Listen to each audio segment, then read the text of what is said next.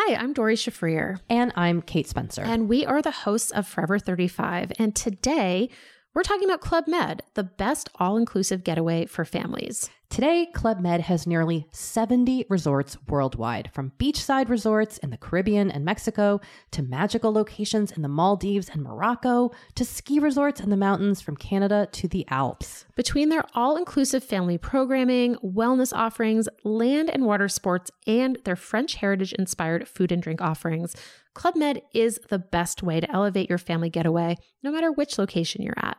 To learn more, visit clubmed.us.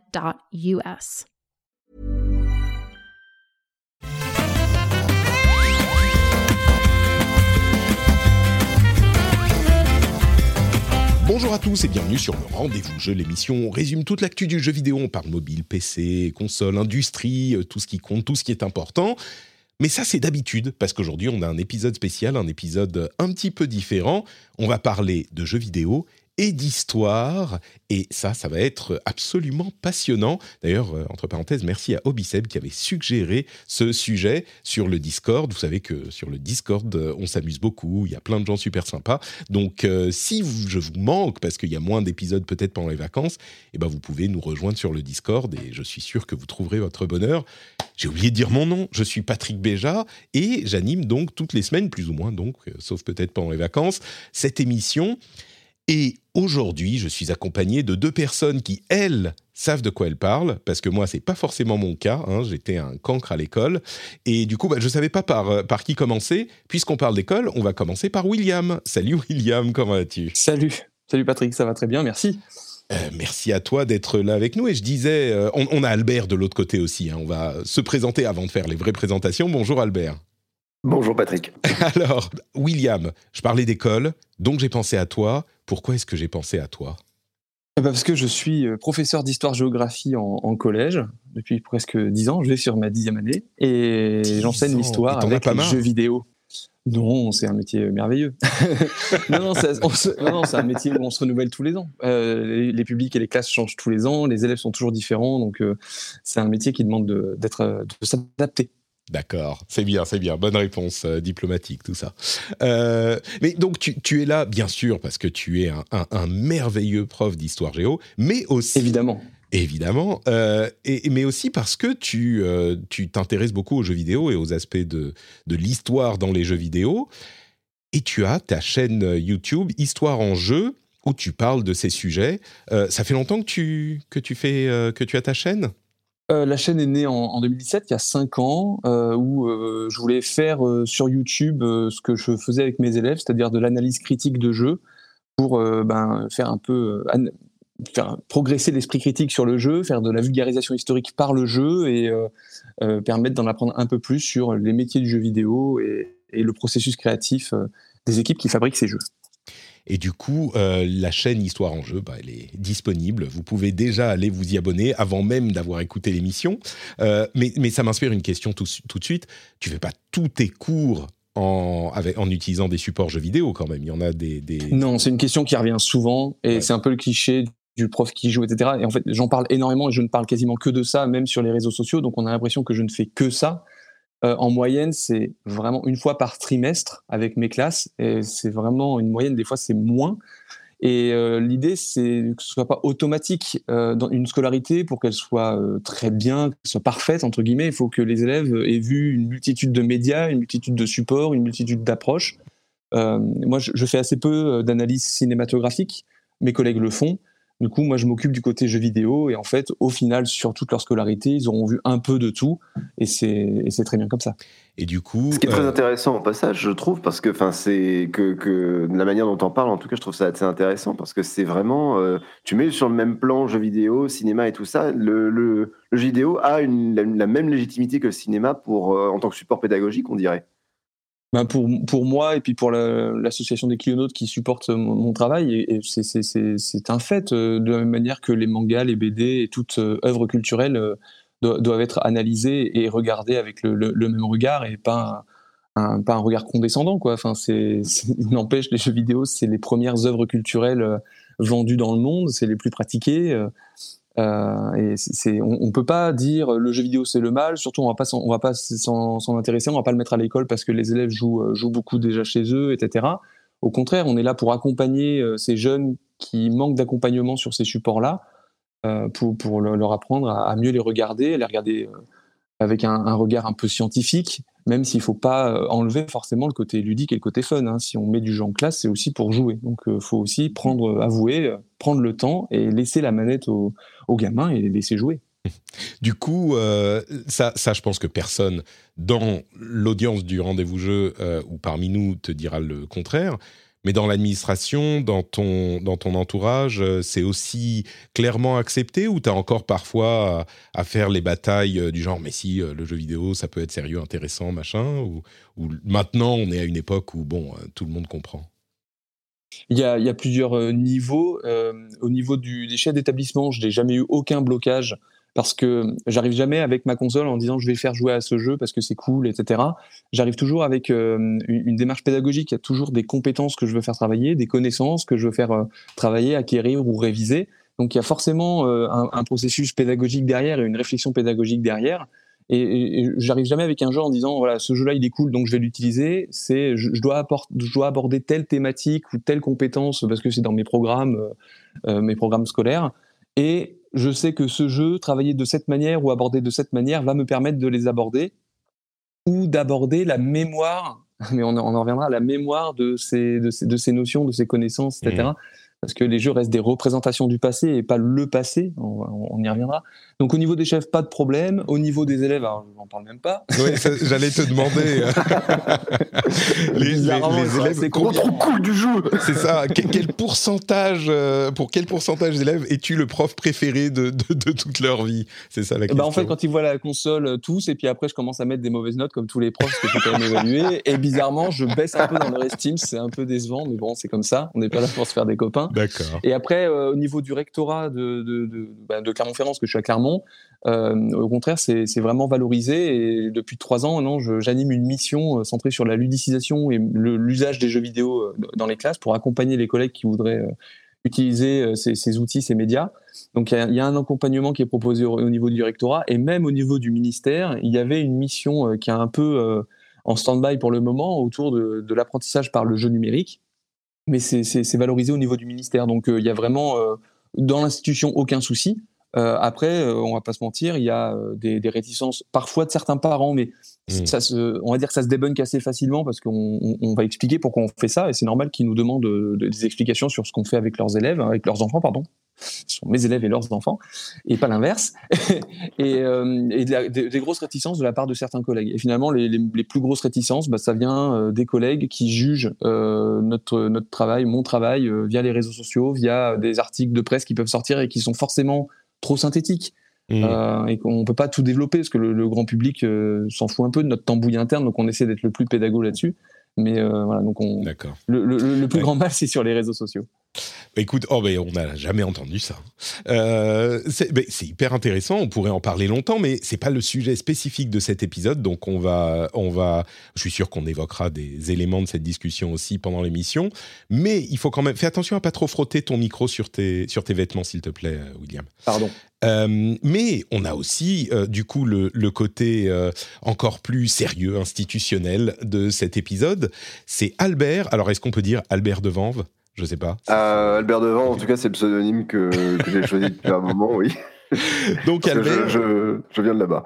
Je viens de cette euh, ville euh, nulle que personne connaît. Mais, mais tu rigoles, Vent, c'est super bien. Non seulement qui a un, un, master en histoire médiévale spécifiquement, mais qui en plus est, euh, travaille au, au, musée de l'armée à Paris.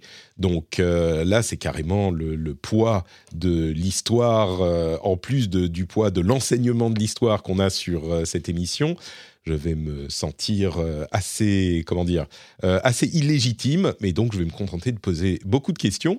Euh, mais avant qu'on se lance, du coup, bah, même question, première question, Albert, tu peux nous, nous dire un petit peu d'où tu viens, ce que tu fais, ton histoire? Bah, Alors, pour être tout à fait honnête, Patrick, c'est la première fois qu'on me pose vraiment cette question. Et je me suis jamais vraiment posée moi-même, c'est-à-dire que ma bio sur Twitter, c'est médiéviste du virtuel mais c'est un petit, c'est venu avec euh, avec le temps, c'est-à-dire que à la base, je me rendais compte que je m'éloignais surtout un petit peu de mon mon appétit pour l'histoire. Et euh, c'est quand le confinement a frappé, je me, je me suis dit, mais pourquoi est-ce que. Il y a plein de jeux qui, qui, qui parlent de ce que j'aime bien, c'est-à-dire le Moyen-Âge. Et donc, je, je me suis demandé si j'avais pas au moins une chaîne Twitch, un truc comme ça à faire. Finalement, le- l'activité a beaucoup évolué en deux ans. Je suis limite beaucoup plus actif sur Twitter où je fais beaucoup de fils euh, qui développent certains thèmes qu'on voit dans des jeux vidéo. euh, et certains, ou certains objets, par exemple les sorcières, euh, les fantômes, on, a aussi forcément la manière dont, dont on a d'éclairer les jeux par rapport au Moyen Âge, les tavernes du Moyen Âge par rapport à celles qu'on voit dans les jeux. Tout ce genre de thèmes qu'au final, je, il me manquait un support concret, c'est-à-dire que Twitch, forcément, il y a ce côté très euh, live et forcément, n'ayant aucun skill de montage, je n'avais aucune manière de rendre tout ça euh, permanent, enfin pérenne. Et euh, bah, grâce à Twitter, j'avais des traces écrites de toutes ces réflexions que j'avais. Je dire que maintenant, je m'intéresse beaucoup à ce rapport entre Moyen-Âge et jeux vidéo. Euh, et euh, j'ai notamment, bah, très récemment, j'ai pu publier euh, dans le cadre de la Twitter Conference de l'Université de Winchester, donc j'en suis assez fier. Magnifique. Bah, écoute, le lien vers ton compte Twitter sera dans les notes de l'émission, comme celui de, William évidemment. Mais pour le coup, le compte Twitter, c'est pas Albert de Vanves, c'est Relinus. Donc, Euh, oui, c'est Atrelinus, mais Ouais. euh, le, le- le nom affiché, c'est Albert de Vanves. C'est Ouais. juste que c'est un très et vieux pour compte te retrouver, ouais, pour. Bon, en même temps, si on, si on cherche Albert de Vanves, euh, je suis sûr qu'on te retrouve aussi. Oui, là, on trouvera, on trouvera Albert de Vanves. Très bien. Euh, et du coup, bah, je vais vous poser la première question vraiment qui rentre dans le, dans le vif du sujet. C'est une question couillonne, hein, dont je suis sûr que, qu'on, qu'on vous la fait subir toutes les deux semaines. Mais est-ce qu'on peut apprendre l'histoire en jouant à des jeux vidéo Alors, je sais pas qui veut prendre le, le premier, euh, la réponse en premier. Bah, bah, William. pour le coup, je crois qu'il y a un spécialiste ici. Bah, William. c'est une question. Alors déjà, juste les fils d'Albert sur Twitter. Moi, je, je suis un grand lecteur, j'adore, et euh, ça mériterait d'être mis en vidéo tellement c'est c'est pointu et c'est c'est hyper bien écrit. Donc première chose, voilà, j'adore, j'adore ce que Merci. tu fais, c'est super. Euh, mais, j'aime euh, beaucoup ce que tu fais aussi. ah, j'adore, super. Non mais et, puis, Et moi, j'aime beaucoup ce que vous faites tous les deux. Hein, euh. Ah, mais c'est génial. euh, non mais d'autant plus on se croirait, on se croirait sur les marches du, du, du, festival de Cannes. Oh, mais enfin, ouais, c'est ça, sans bon. les flashs et tout. soirée des Césars, c'est ça. Sauf, en plus, je suis médiéviste de formation aussi, donc euh, Ah. voilà, je, je suis content que tes médiévistes arrivent enfin à percer. Euh, et euh, non, alors, peut-on apprendre C'est une question en fait. Euh, il va y avoir le, oui et le non. Il y a comment on l'aborde. Euh, si on, est-ce qu'un joueur qui n'est pas averti, qui va jouer à un jeu qui parle d'histoire, va retenir des choses sur l'histoire après avoir joué à un jeu C'est oui et non. Si il a envie de s'intéresser à l'histoire que le jeu développe, au lore, aux différents personnages, euh, aux paysages, etc. Oui, si son objectif c'est juste d'avoir du fun et qu'il n'est pas là dans l'optique d'apprendre quelque chose, on va, on va espérer que de manière un peu implicite, euh, le jeu lui, lui, lui fasse retenir quelques informations, mais le, le jeu n'a pas pour but d'apprendre. En fait, c'est pas un objet éducatif. Euh, si un jeu devenait éducatif, on va aller dans le champ des serious games, et en fait, ce sont plus vraiment des jeux. Hein, ça, ça va être des objets éducatifs. Il y, a, il y a quelque chose qui synthétise bien ce que dit William, c'est-à-dire qu'il y, a- y un gag qui revient souvent dans Joueur du Grenier, que, que- que- est-ce que j'ai vraiment besoin de présenter Joueur du Grenier, qui est que chaque fois que le jeu commence à avoir un côté pédagogique ou euh, à commencer à raconter des choses euh, de- du, euh, en rapport avec euh, un thème historique ou quoi que ce soit, soudain, Joueur du Grenier fait attention, ce jeu essaie de m'apprendre quelque chose, au secours. Et il y, a- y limite une, ré- une réaction de, de dégoût euh, parce qu'on a peur que soudain le, le- le jeu ne devienne plus un jeu, euh, en tout cas qu'on enlève la partie fun et que ce soit uniquement de l'apprentissage. Mais c'est bizarre ça qu'on puisse pas, euh, que forcément, quand ça devient pédagogique ou, ou plus fidèle à, à une démarche d'enseignement, ou, ou même pas, je vais, je vais pas dire d'enseignement, mais pour que les gens retiennent quelque chose, tout à coup ça devient chiant. C'est c'est bizarre ça. C'est pas possible de faire un jeu qui soit effectivement conçu pour euh, apprendre quelque chose en restant un jeu. Je- je- euh, je- J'allais dire, enfin, je, je sais pas ce que tu en penses, William, mais j'ai comme l'impression que ça fait sortir de la diégèse du jeu à chaque fois. Mm. Euh, on, on- ça, ça- ça fait sortir un peu l'expérience. Mais euh, de- je pense que William aura une réponse plus nuancée à fournir là-dessus. Non, non, mais je suis assez d'accord. Enfin, le- les jeux, déjà, pour faire apprendre des choses de base, même sur eux-mêmes, souvent, euh, vont passer par des artifices qui sont très scolaires. hein, euh, les codex, les encyclopédies, enfin, si on pense civilisation, euh, la civilopédia, euh, mais même les vieux RPG avaient toujours cet aspect très textuel, très encyclopédie. pour apprendre des choses, il faut qu'on lise des choses, il faut qu'on lise le manuel. Quoi. moi, je, suis de cette génération qui a connu la fin des, jeux boîtes avec les manuels où on passait des heures à lire les manuels pour apprendre le jeu, comment il fonctionne, etc. Les, les jeux ont appris à s'expliquer et, et à s'apprendre autrement. Il faut bien se rendre compte que même que ce soit un jeu historique ou pas, déjà de base, un, jeu doit s'apprendre en fait. Enfin, et, euh, mm. le, jeu par essence doit apprendre à, son, à ses joueurs à, ses, règles de jeu, son mode de fonctionnement. Et une fois qu'on a des ses règles, il va euh, pouvoir inventer ou euh, trafiquer les règles ou les utiliser à son avantage. Et mais, du, coup, on a des niveaux tutoriels qui, qui, vont quand même apprendre à, à, maîtriser le jeu, mais qui, qui sont des, des éléments, tu vois, des, qui sont des, des, des parties de ludiques quand même. Donc ça, ils y arrivent pour t'apprendre des règles du jeu. Oui, ça va être plus interactif. Tu, tu prends, euh, mm. moi, je fais jouer par exemple les élèves à Kaiser 3, donc euh, sorti en 98. J'ai passé des heures et des heures quand j'étais gamin. J'adore ce jeu, mais en y rejoignant avec eux, en fait, ils sont perdus parce qu'il faut lire des lignes mm. et des lignes de texte pour comprendre les règles du jeu, alors que tu prends euh, les derniers, les derniers Anno, Anno 1800 par exemple, ou même tous les jeux plus récents de stratégie. Bah, en fait, ça va être un tuto où vraiment le, le jeu va lui dire bah, bah appuie sur tel bouton, va à tel endroit, tu vois, tu as fait ça, ça, ça donne telle conséquence. c'est beaucoup plus beaucoup plus mm. narratif, beaucoup plus interactif. Donc le, jeu a changé aussi. Euh. C'est le truc, c'est que l'apprentissage de l'histoire, de manière générale, en tout cas, ce qu'on peut retenir de l'histoire dans les jeux vidéo, la manière de l'enseigner déjà a, beaucoup évolué aussi avec euh, l'évolution du jeu vidéo, tout simplement, et l'évolution du tutoriel. Un on parlait d'artifice, aujourd'hui on utilise des trucs un petit peu plus, un petit peu plus subtils que juste des pavés de texte ou un manuel. Euh, typiquement, moi, il y a un truc que j'ai remarqué beaucoup, c'est dans beaucoup de jeux qui se passent, euh, pas seulement au Moyen Âge, mais dans beaucoup de jeux historiques, on joue rarement un personnage qui est un citoyen bien intégré à la ville ou ce genre de choses. On joue en général un marginal, ce qui est super pratique. Voir on joue un marginal, voir un personnage qui est complètement extérieur au monde, ce qui euh, justifie le fait qu'en fait, on est tout à apprendre du jeu, de son univers, et forcément de ses contrôles aussi, de euh, bah, vas-y, donne-moi un coup d'épée, appuie sur le bouton pour donner un coup d'épée, quoi. Je suis d'accord, ça me fait marrer quand je joue à des Assassin's Creed où tu joues quand même un personnage qui est censé être grec par exemple ou égyptien et qui va quand même demander des infos sur euh, sur c'est quoi Athènes, c'est qui Zeus? Pardon, mais normalement tu es censé être un grec, tu connais ça. Enfin, je veux dire, tu as lu l'Iliade et l'Odyssée, enfin on te, les, on te les a lus raconter, etc. Donc tu es censé connaître cette culture-là. Et c'est vrai qu'il y a cette déconnexion, mais c'est compliqué avec l'histoire parce que c'est un joueur contemporain, un joueur du 21e siècle qui joue à un jeu qui parle d'une période qu'il ne connaît pas, mais qui doit interpréter un personnage qui est dans ce monde qu'il ne, mmh. ne connaît pas. Donc forcément, il y a une déconnexion, il y a un biais de, un biais de contemporanéité, c'est comme ça qu'on on pourrait le définir. Mais tu vois, je rebondirais même sur ta question. En fait, il y en a une, et une question qui est même préalable à ça. C'est quoi l'histoire en fait? Et c'est quoi apprendre l'histoire? Et quelle histoire on veut apprendre?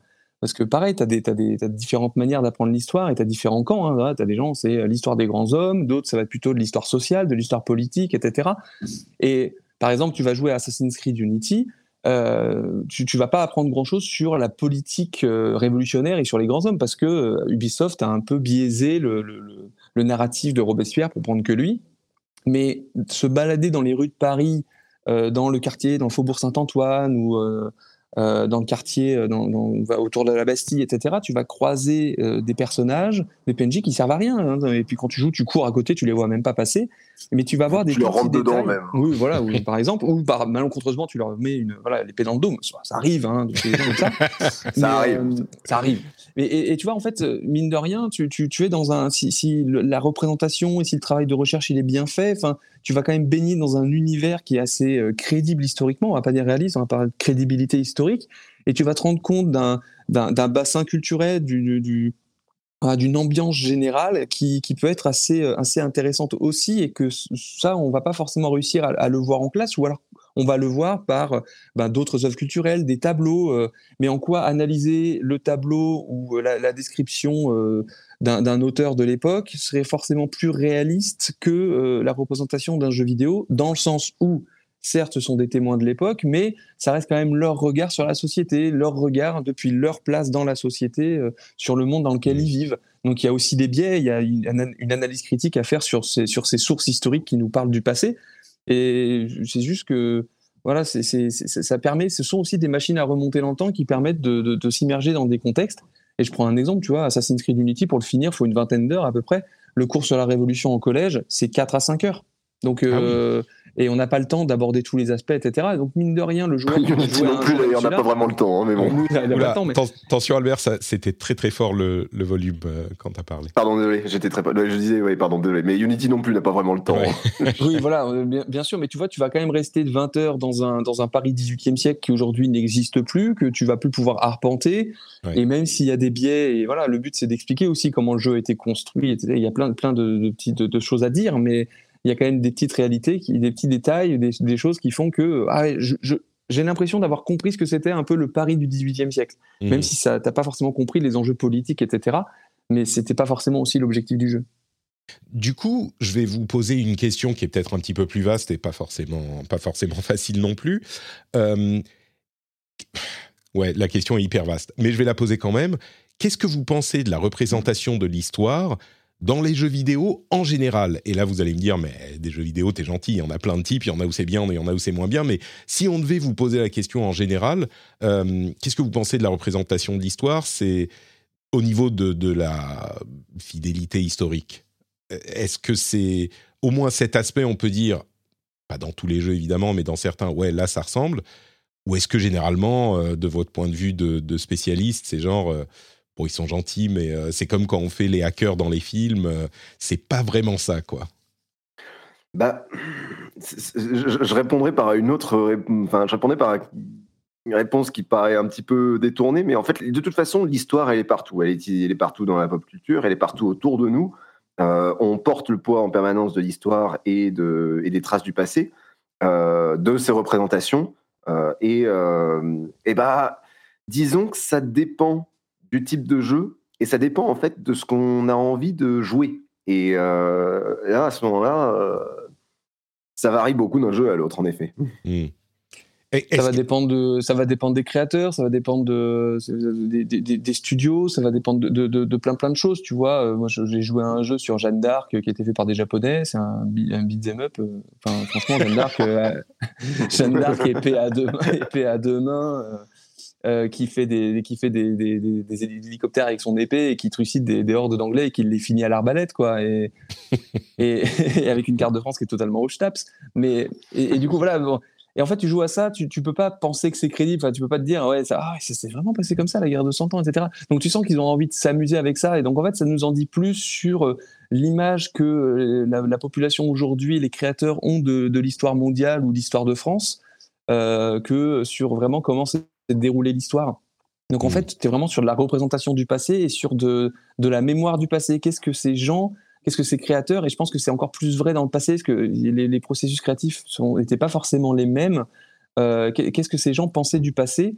Et il faut vraiment les contextualiser parce que je reprends l'exemple de Kaiser 3. Enfin, quand tu joues à Kaiser 3, la, version romanisation, tu as vraiment l'impression quand tu joues à ce jeu que les Romains sont arrivés sur des territoires qu'ils ont conquis qui étaient totalement vierges et qu'ils ont tout construit depuis zéro. Et euh, alors, alors, que c'est pas du tout vrai, on sait que ça s'est pas passé comme ça, qu'il y avait déjà des, indigènes, ou des Gaulois et autres, qui avaient déjà des, oppidums ou qui avaient déjà des, des, lieux d'habitation, voire des ponts en fait. Et, et, et c'est pas les Romains qui ont tout construit, mais tu vois bien que dans les années 90, les historiens, c'est la thèse qui sortait, euh, enfin c'était la thèse dominante dans l'historiographie, notamment euh, américaine, à ce moment-là en fait. Donc euh, les, les, créateurs, bah, ils ont fait comme tout le monde. Ce sont pas des historiens, ça faut, faut, faut aussi le dire. Hein. On parlera peut-être de la manière dont les, dont les développeurs, du coup, appréhendent cette partie de leur, de leur travail qui est celui de la fidélité historique. On en parlera. Ouais, voilà. Mais... mais... tu vois, du coup, ils vont ils vont s'informer, ils vont lire deux trois trucs et ils vont faire comme tout le monde, lire des bouquins euh, grand public. Ils vont euh, bon maintenant aujourd'hui Wikipédia ou ce genre d'encyclopédie en ligne, etc. S'informer là-dessus et à partir de là, ils vont vouloir euh, raconter une histoire, faire passer des émotions. Ils vont vouloir. Il y a cet aspect-là aussi dans le jeu vidéo et le fait qu'il soit fun aussi et créer du jeu. Faut faut qu'il y ait cet aspect de, de, de, de gameplay qui fasse que le joueur va s'amuser, va surtout jouer à leur jeu ça reste un objet commercial et il faut qu'il donne mmh. envie aux joueurs d'y de, aller. Donc ça suppose aussi, ça, va déjà définir des, choix de période. Enfin, franchement, il y a des périodes de l'histoire de France, même de l'histoire mondiale, qui sont pas traitées dans les jeux parce que franchement, euh, c'est même pas traité dans les manuels scolaires parce qu'on ne sait pas des périodes qui sont faux folles, quoi. C'est comment euh, J'insiste sur cette partie. Enfin, comme quoi, ces thèses historiques effectivement étaient euh, aujourd'hui sont, sont, sont, remis en cause et tout ça, mais il y avait en plus le choix de ces thèses est pas anodin. C'est-à-dire que le fait qu'effectivement on pensait que les Romains arrivaient et euh, construisaient tout de zéro, c'est super pour un jeu de gestion parce qu'on arrive, on construit un village. Pareil, Age of Empires 2, le fait qu'on commence à chaque fois, enfin que à chaque partie on recommence à l'âge sombre, euh, ça c'est logique en termes de jeu. C'est-à-dire que on on, part de rien et on construit une grande civilisation. Mais euh, au niveau historique, effectivement, aujourd'hui, on, conteste beaucoup plus cette thèse que genre après Rome, ça a été le chaos et genre ça a été un âge sombre. Euh, le Moyen Âge n'est pas reparti de zéro, quoi. Hmm. Du coup, euh, ouais, c'est marrant. moi, je suis peut-être d'une période où on voyait le Moyen Âge comme un peu plus sombre. vas-y, vas-y, dis-le, Patrick, dis-le. attention, attention, tu, tu, satures, tu satures, Albert. Je sais que je t'énerve en, disant ça. Euh, mais du coup, bah, je, vais vous poser une autre question, euh, un peu plus pointue. Est-ce qu'il y a des jeux dont vous vous dites ah ouais, là, quand même, on est dans une représentation historique qui est euh, vachement fidèle. Quoi. Évidemment, rien ne peut être parfait. Et puis, comme vous le dites, il y a des choses qui évoluent même dans les domaines académiques historiques. Mais est-ce qu'il y a des jeux Évidemment, on va penser euh, quand on pense histoire. En fait, moi, en tant que béotien, euh, je vais penser bah, les Assassin's Creed qui explorent différentes euh, différentes périodes historiques. Même si là, je me doute bien que ils prennent pas mal de liberté. Et puis les jeux de gestion, les civilisations, les trucs comme ça. Même si évidemment, bah, civilisation, pareil, tu, tu vas avoir des des options parce que c'est un jeu vidéo qui vont s'éloigner du truc. Mais est-ce que, ou même, je ne sais pas, peut-être que vous allez me, surprendre et me dire euh, un truc comme euh, The Witcher, euh, oui, le contexte est fantastique, mais on a des éléments qui sont assez proches de la, période peut-être médiévale au Moyen Âge. Donc, je reviens à ma question, est-ce qu'il y a des jeux dont vous vous dites, oui, là, la représentation est quand même assez fidèle? Vas-y, euh, Vas-y d'abord, William. Euh, euh, en fait, déjà, je partirais sur un, constat très, un constat très simple. C'est qu'en fait, tu peux pas jouer. Il n'y a aucun jeu qui est historiquement purement réaliste, parce qu'en fait, tu peux pas jouer avec l'histoire. Parce que le concept de jeu, c'est d'être acteur d'une histoire que tu as sous les yeux et donc d'influencer cette histoire par le gameplay que tu vas faire. alors que quand tu joues, alors que l'histoire, elle s'est déjà faite. Donc, si tu fais un jeu sur l'histoire pour revivre l'histoire l'histoire elle est déjà écrite, donc tu dois forcément refaire les mêmes actions que les gens du passé. Donc en fait, il n'y a pas de jeu. Donc oui, t'es pas en train de lire un livre en fait. Si c'est un jeu, c'est forcément que ça s'éloigne. Euh, Alors tu peux. Enfin, après, il y, aurait des stratégies. Ils n'ont pas encore évoqué, ils n'ont pas encore forcément tout exploré les, possibilités, mais voilà, il faut, faut, bien prendre conscience de ça. du coup, moi, j'aurais tendance à dire, euh, les meilleurs jeux, ce seraient presque les jeux qui permettent l'Uchronie. Tu vois, l'Uchronie, c'est des histoires qui ne se sont pas déroulées c'est l'histoire des possibles. Et si Hitler avait gagné la Seconde Guerre mondiale, tu vois, c'est ce genre, ce mmh. genre de truc exploité par la littérature, par le cinéma, les séries et tout, et les jeux s'en sont emparés. Et en fait, moi, j'adore jouer au Total War. J'adore. Alors, je, suis un grand fan admiratif des Crusader Kings, même si je suis nul. je suis complètement nul. Parce que j'ai pas un cerveau assez grand pour, euh, pour maîtriser et, gérer un territoire aussi grand. Je pourrais jamais être roi de France ou président de la République, tu vois. Donc, euh, mais par contre, je, suis admiratif de leur capacité à transcrire en règle du jeu des réalités sociales, économiques, politiques de l'époque qu'ils représentent. Par exemple, dans Crusader Kings, le, concept de vassalité, le fait que tu puisses pas mener une guerre sans vassaux et que pour euh, mobiliser une armée, il te faut des vassaux qui t'envoient des hommes, etc., qui est une réalité médiévale. Mais par contre, une fois que tu as cette règle-là, qui est une règle de l'époque, ben, tu vas pas de vouloir reproduire exactement ben, la guerre de 100 ans ou une autre guerre ou un autre truc. Tu vas mener tes propres guerres en fonction des enjeux que tu vas te poser, des objectifs que tu t'es posés. Mais les règles qui vont te permettre de le faire seront des règles sociales, économiques, politiques de l'époque. Et, en ça, du coup, tu apprends vraiment l'histoire. Mais moi, je suis vraiment un partisan de l'histoire euh, sociale et de l'histoire culturelle. Et je, suis moins dans, l'histoire euh, chronologique pure. Enfin voilà, c'est, pour moi, l'histoire, c'est pas une suite de dates. Et c'est ce que j'apprends à mes élèves. L'histoire, c'est une succession de choix faits par des acteurs petits ou grands dans des contextes particuliers en fonction de connaissances, de d'éducation différentes, etc. Et ces choix ouvrent d'autres choix. Et en fait, quand tu penses l'histoire comme ça, euh, tu te dis plus, ah, tu vois, je suis nul en histoire, je suis nul en date. Non, non, mais c'est pas ça le truc. C'est que si tu, tu, penses bien que euh, le, en, juin, en juin 40, quand De Gaulle il décide de faire son appel et de résister, ben, c'était pas écrit d'avance. Il décide à ce moment-là de faire ce choix-là, et ce choix-là va influencer tout le reste de la population française qui va devoir faire son propre choix. et en fait, l'histoire, c'est ça. Et quand tu l'abordes comme ça, tu t'en fous que le jeu soit vraiment réaliste, tu vas t'intéresser vraiment à la situation dans laquelle le joueur va être mis. Et tu citais les Assassin's Creed. moi, mon, bilan, il est souvent, c'est, mon bilan sur les assassins, c'est celui-ci. Les trames principales sont souvent nulles et peu intéressantes, narrativement et historiquement parlant. et par contre, les trames, tout ce qui est quête annexe, tout ce qui est euh, euh, univers euh, vraiment optionnel entre guillemets, Là, ils, sont, ils vont aller chercher des points de détail, ils vont aller chercher des, logiques de l'époque. Je prends un exemple dans Origins, quand tu es dans l'Égypte antique. Bon, tu as la trame principale avec César, qui est un, voilà, un complotiste fou. Hein. Pardon, j'ai un peu spoilé. Et à un moment, tu vois, tu vas, tu es en plein milieu du désert, et Bayek, le personnage, il trouve des vieux hiéroglyphes. Il trouve des hiéroglyphes qu'il n'arrive pas à lire. Et tu dis, mais pourtant, il est égyptien et machin, il devrait pouvoir lire les hiéroglyphes. Cliché de l'égyptien qui sait lire les hiéroglyphes. Hein, je veux dire, c'est la langue, quoi. Sauf qu'en fait, sa réflexion dans sa petite ligne, c'est, mais en fait, ils sont trop anciens. Ce qui permet de, hmm. ils ont pris, ils ont pris un fait, c'est que mine de rien, les pyramides, ça a été construit. Alors, je vais pas dire de bêtises, je vais en dire une, mais tant pis. Euh, des milliers d'années, des centaines, voire des milliers d'années avant euh, l'épisode de Cléopâtre et des Égyptiens du, euh, ah du siècle avant Jésus-Christ. Le, en fait, pour eux, c'est une langue morte. le truc qu'on dit souvent qui est, qui est saisissant dans, sa, dans la manière de le présenter, c'est que on est plus proche de Cléopâtre que Cléopâtre n'était des, des, des, des, des, grandes pyramides, quoi. Exactement. et tu vois, le jeu permet de, de, montrer qu'elle était plus grecque qu'égyptienne, même si elle faisait croire que, enfin, elle parlait égyptien et tout. Mais oui, tu vois, par des petites quêtes des tout petits moments dans le jeu, tu, les scénaristes ont réussi à faire prendre conscience de cette réalité-là. Donc on peut pas dire que le jeu est faux. Par contre, c'est sûr que quand tu joues que 5 heures au jeu, que tu fais que un petit playtest et qu'on te demande ben, de sortir une critique jeu euh, dans, le jour qui, le jour, le jour même ou dans la semaine, etc. T'as pas le temps de développer tout ça, de faire toutes les quêtes, etc. Et tu vas à l'essentiel, tu vas à la trame principale. Et là, ils sont allés dans, ils sont allés dans la fiction. Mais comme des romans historiques vont dans la fiction et peuvent s'inspirer de faits réels. Enfin, il y, a des réalités, mais par contre, voilà, ils vont jouer sur le petit silence, ils vont jouer sur le, ils vont faire un petit pas de côté, quoi.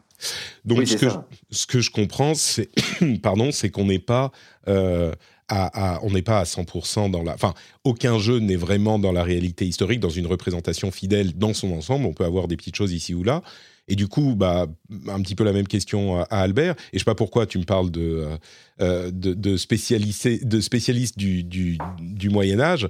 Moi, je vais penser. Je reviens sur ma question sur Witcher 3 parce que Witcher 3, qui est une production européenne et un triple A euh, fait en Pologne, on a l'impression qu'on est un petit peu plus dans le, le Moyen Âge euh, non fantasmé par des équipes américaines. Euh, et je sais pas pourquoi, du coup, Witcher 3 me semble peut-être, par certains aspects, plus proche du, du, d'un Moyen Âge un peu plus historique. Mais bon. Bah en, bah en, fait, c'est aussi, ça vient de manière générale de l'approche de toute la saga Sorceleur, en fait, de, de... ah, j'aurais jamais prononcé ça d'Andrei Sapkowski. Euh, donc de, ça vient donc de, la saga du sorceleur, de manière générale, est très marquée gritty fantasy. C'est-à-dire que, comme Game of Thrones, il y a cette envie de un peu tourner le dos à Tolkien et cette euh, fantasy. C'est pas du high fantasy, c'est plus ancré dans le réel, quoi. C'est ça, essayer d'ancrer, dans, en tout cas, dans un sentiment de réel, dans un sentiment que, effectivement, euh, qu'on est un petit peu plus proche de la réalité historique. C'est pour ça que, enfin, je veux dire, on dans, The Witcher, au final, on passe beaucoup plus de temps au contact avec euh, des, conflits, avec euh, des, guerres qui sont parfois meurtrières et tout ça. On veut donner un côté sale, mais aussi on veut donner un côté très réaliste, où la, magie n'est pas forcément quelque chose de présent partout, euh, et donc dont, la plupart des humains, en tout cas, se méfient. Et c'est là que c'est intéressant. Enfin, pour rebondir sur la remarque de William par rapport au choix, c'est effectivement tout l'intérêt au final des The Witcher pour, pour moi, ne serait-ce que pour euh, représenter le Moyen Âge. C'est-à-dire que on est face à des contextes qui sont, euh, on a, le, jeu au fil de ses quêtes distille des éléments qui ancrent dans la réalité d'un village médiéval euh, avec ses avec ses croyances forcément. Parce qu'alors des croyances qui prennent vie hein, je veux dire The Witcher c'est plein de monstres quand même. Oui non c'est sûr que quand on dit quand on dit réaliste on, on se comprend oui évidemment non, mais voilà, mais on comprend que, que dans, il y a beaucoup de quêtes qui justement montrent que ces, que ces monstres, en tout cas que l'intervention de ces monstres, rentre dans tout un contexte social. C'est-à-dire que euh, à la fin, il y a toujours en plus le fait que Geralt doit faire des choix. il doit faire et des, choix qui euh, souvent euh, vont va avoir pour conséquence de remettre en cause toute la stabilité de la communauté euh, dans, laquelle il est intervenu. C'est-à-dire que éliminer un fantôme auquel tout le village croyait, que, tout le village pensait qu'il protégeait euh, les habitants et tout ça, alors qu'on se rend compte effectivement que le fantôme est parfois assez maléfique, euh, et ben Geralt va peut-être se débarrasser d'une menace concrète, mais en attendant, il, il, est en train de saper toutes les bases morales et sociales euh, d'une communauté villageoise. Et ça, c'est très important au Moyen Âge, au final, de voir que justement, ça ne repose pas uniquement sur euh, des histoires de rendre hommage au Seigneur et exploiter et juste aller à la ferme, mais c'est aussi en fait croire en des choses, avoir des relations de voisinage, avoir des relations avec avec sa famille.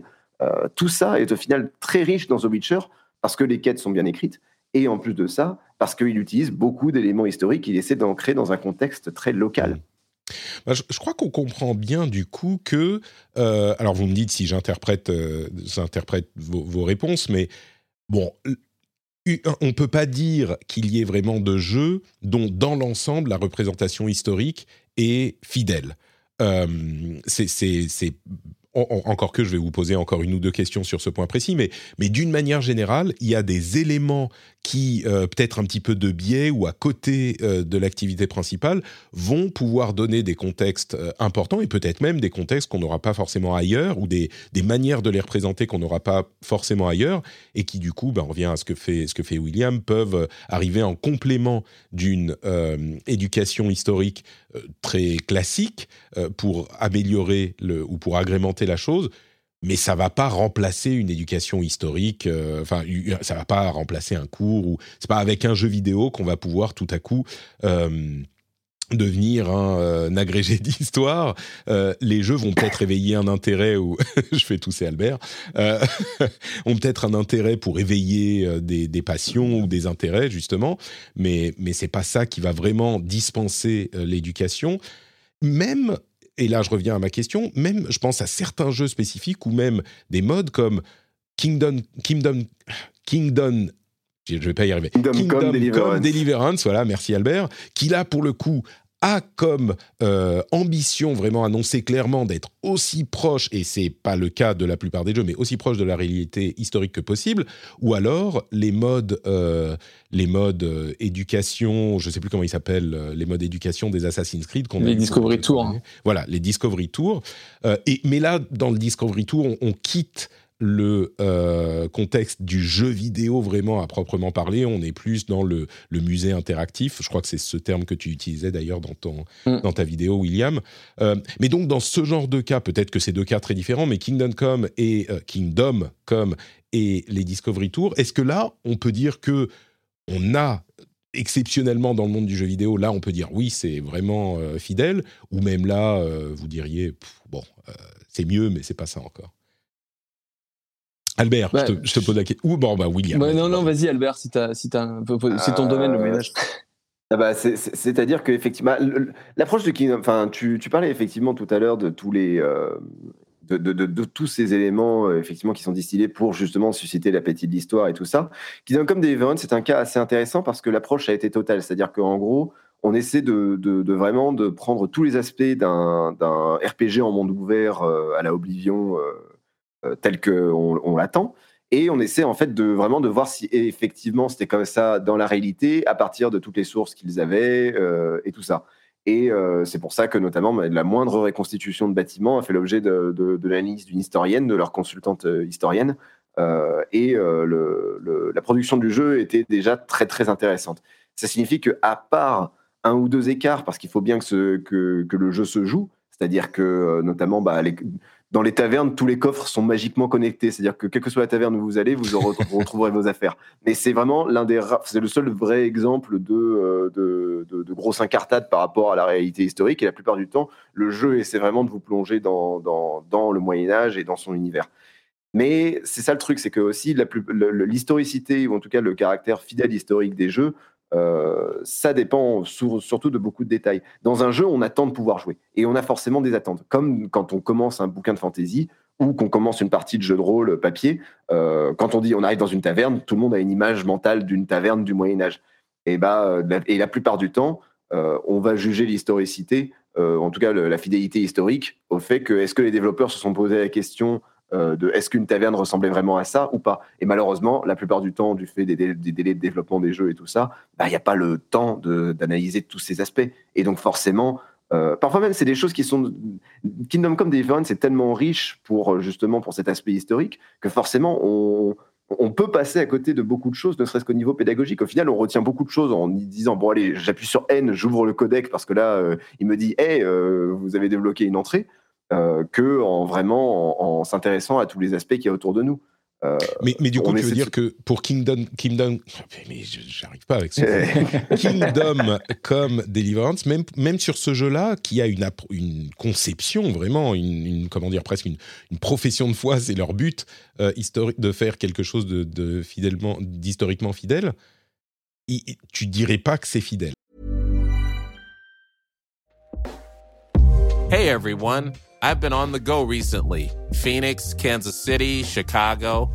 If you're like me and have a home but aren't always at home, you have an Airbnb. Hosting your home or a spare room is a very practical side hustle. If you live in a big game town, you can Airbnb your place for fans to stay in. Your home might be worth more than you think. Find out how much at airbnb.com/slash host. Hi, I'm Kara Berry, host of Everyone's Business But Mine, and I am an all inclusive addict. Enter Club Med, the best all inclusive for you and your family. With resorts worldwide, from their family flagship resort, Club Med Punta Cana, to their only mountain resort in Canada, Club Med Quebec, they have everything you need to relax. With their 20 plus sports activities, wellness programs, you can dine on delicious cuisine and make memories with your family. So book your next getaway with Club Med. Visit clubmed.us or call 1-800-CLUB-MED or your travel advisor. Eh bien, il y a des... Euh, en fait, c'est compliqué d'être exhaustif dans sa représentation de l'histoire. Un des... Je veux dire, Kingdom Come Deliverance, par exemple, a fait... Euh, je, je, je J'en ai pas mal parlé d'ailleurs de, tout ça. C'est une des polémiques qui a accompagné Kingdom Come Deliverance à sa sortie, c'est notamment qu'il n'y avait pas un seul personnage euh, racisé euh, dans le jeu. Euh, ce qui a été justifié par les développeurs. oui, bon, on est dans une région très isolée de la Bohème. c'est normal qu'effectivement, elle soit pas très connectée au monde. ce qui se tient comme argument, même si bon, Enfin, ça, se défend, ça se discute, tout ça. Mais de manière générale, le jeu essaie de nous, de nous, dire, regardez, c'était ça vraiment le Moyen Âge, alors qu'en fait, on est dans un contexte très spécifique, euh, qui est la fin du Moyen Âge, les guerres en Bohème. Euh, on incarne un personnage, Henri, qui, malgré le fait qu'on peut légèrement modifier ses statistiques, dans l'ensemble, euh, vient d'un certain milieu. Euh, certes, en plus, c'est un transfuge, c'est-à-dire qu'on découvre, euh, spoiler, mais on découvre un peu plus tard qu'il en fait, il serait peut-être fils de noble, et donc en fait, il a toute la légitimité pour aller se battre et tout ça. Mais on a donc euh, cette idée qu'on incarne un personnage dans un contexte précis, et donc que forcément, on a un biais. C'est-à-dire que on est du point de vue d'un quasi-noble, donc parce que c'est plus facile au niveau des sources de se fier aux témoignages des personnes qui savaient lire et écrire. Euh, que ce soit les, moines ou les, euh, ou, les nobles. Et donc, euh, vouloir dire qu'effectivement le Moyen-Âge ressemblait à ça, donc que les paysans ne faisaient que travailler et tout ça, bah, comme Deliverance, mine de rien, adopte un point de vue qui est au final de représenter une histoire très classique du Moyen-Âge et de pas vraiment prendre position sur des sujets historiographiques très récents. Donc, tu veux dire que même au, final, ce que je comprends à travers ta, ta réponse, c'est que bah, à partir du moment où tu veux faire un jeu, euh, bah, tu n'es pas en train de faire un cours, tu n'es pas en train de faire des recherches, tu n'es pas dans un contexte académique. Et du coup, pour quelqu'un qui est dans cet état d'esprit-là, bah, tu as forcément, euh, de, c'est inévitable, euh, je vais même pas dire des partis pris, mais des moments où tu vas dire, bah là, on n'est pas en train de discuter de la véracité historique, donc on va pas mettre de nuances ou de contexte ou de machin, on va dire, bah, on va décider, euh, c'est comme ça qu'on veut représenter le truc. Et, du coup, tu sors un peu... Ouais, t'as, ça serait contre-productif. Parce que, euh, typiquement, dans Kingdom Come Deliverance, on, ça reprend effectivement l'approche très monde ouvert des, des, jeux vidéo. Et donc, une attente des mondes ouverts comme ça, la Oblivion, c'est euh, on puisse sortir son épée et taper quelqu'un qui nous, qui nous plaît pas. Euh, dans le jeu, même au début du jeu, où effectivement on n'est qu'un pauvre réfugié, et eh ben, c'est, c'est possible. Et la seule sanction qu'on a, c'est de finir en prison. Or, euh, un, type qui n'est pas du coin et qui soudain se met à attaquer quelqu'un, il est pendu tout de suite. Il n'a aucune réputation, il n'a aucun honneur, il n'a il a absolument aucune chance de pouvoir se défendre face à la justice. Et donc, euh, c'est, ce serait game over tout de suite, quoi. Il, faut avouer que c'est moins, c'est moins palpitant pour un jeu. Du coup, tout à coup, euh, si dès que tu sors ton épée, tu es, tu finis dans les deux minutes pendu, game over. Euh, bon, ok. Encore que ça pourrait être, ça, ça, pourrait être intéressant comme démarche et tu recommences et du coup, tu essayes de vivre dans le. Mais bah, personne l'a fait jusqu'à maintenant. Tu vois, je vois, tu vois, c'est, une réflexion intéressante parce que je, je vois pas pourquoi les développeurs s'interdisent de faire ce genre de, de, de transcription euh, pédagogique. Enfin, t'as bien les modes, euh, les modes euh, dans, dans, les Diablo là, les modes one shot quoi. Enfin, tu meurs, les, tu perds les modes hardcore. Ouais, les modes vraiment hardcore. Pourquoi tu pourrais pas avoir un mode vraiment historique pur ou enfin tu veux vraiment. Bah, je pense que c'est possible, mais c'est pas la même approche quoi. C'est une approche qui est encore. Mais tu vois, c'est une approche volontaire du. Bah, déjà, que J'allais dire déjà que Kingdom Come Deliverance rebute beaucoup de monde. Je veux dire, il y a beaucoup de monde sur, sur, sur, Enfin, je veux dire, je vois des gens comme Dr Bagar ou Thibaut Icarius qui ont beaucoup de mal, ne serait-ce qu'avec son système de combat qui est très punitif. Euh, le début du jeu aussi, où il faut, enfin, je veux dire, je connais tous les gens qui ont, que je connais qui ont joué au jeu, ils ont rechargé au moins dix fois pour arriver à crocheter cette foutue serrure au début. Euh, le, jeu est quand même déjà très contraignant et il faut vraiment en vouloir pour, pour, pour en mm. venir à bout et il euh, faut vraiment beaucoup aimer. et puis tu avais ce, concept de sauvegarde qui était un peu bizarre, enfin, soi-disant réaliste, fallait que tu aies une potion, machin, etc. Mais bien sûr, après, ça reste un petit studio, une petite équipe. Ah, ça, et, tu vois, t'en revenais au fait que étais, tu disais, il faut pas, faut pas de recherche, etc. Enfin, euh, le studio était fait, c'est un, un, un, un, jeu d'histoire nationale en vrai. Hein. Enfin, l'équipe euh, a voulu raconter l'histoire de son, de son pays. Euh, ancienne République de l'Est. Enfin, tu as aussi ce mouvement de vouloir raconter l'histoire, voilà, son histoire nationale, un peu roman national. Euh, il y a aussi ce mouvement à comprendre, hein, quand, même quand les jeux polonais parlent, enfin, racontent le Moyen Âge euh, ou racontent leur histoire, ou quand ils font des jeux sur la Seconde Guerre mondiale, sur le ghetto de Varsovie, ils nous parlent aussi de leur histoire, de l'histoire de leurs grands-parents, etc. Donc le, contexte de création et l'histoire des développeurs et ce qui, ce qui leur rapport à l'histoire aussi est, est, vraiment euh, important et, à prendre en compte. C'est ce que je comprenais au final de, de, ce que disait Albert et de ce que tu dis maintenant aussi, c'est que quand on n'est pas dans un contexte vraiment académique dont le but est le, la, la, recherche de la connaissance, et quand on est dans le contexte de bah, d'un jeu vidéo, d'un film ou d'un livre ou quoi que ce soit, eh ben, on n'est pas dans un contexte académique. On n'est pas en train d'apprendre, donc il y a forcément des choix, des, euh, des, des, partis pris, des, des, des, choses qui vont faire que on n'est pas là pour apprendre la chose, même si on essaye d'être aussi fidèle que possible. Bah, en fait, c'est c'est pas c'est de la c'est de la concurrence, c'est pas de la concurrence, c'est de la c'est de la complémentarité. C'est-à-dire que maintenant, tu as beaucoup d'historiens qui, euh, on va être très honnête, hein, les, bouquins de 500 pages sont assez peu vendus. Euh, ils inondent les bibliothèques universitaires et les, les, étudiants qui veulent devenir profs les achètent, etc. Mais voilà, c'est pas des livres grand public et même les historiens qui se tentent à de l'écriture grand public, euh, des essais ou des, voilà, des, livres un peu moins euh, intellectuels, euh, ben, souvent se font aussi bâcher parce que c'est un langage qui simplifie trop, etc.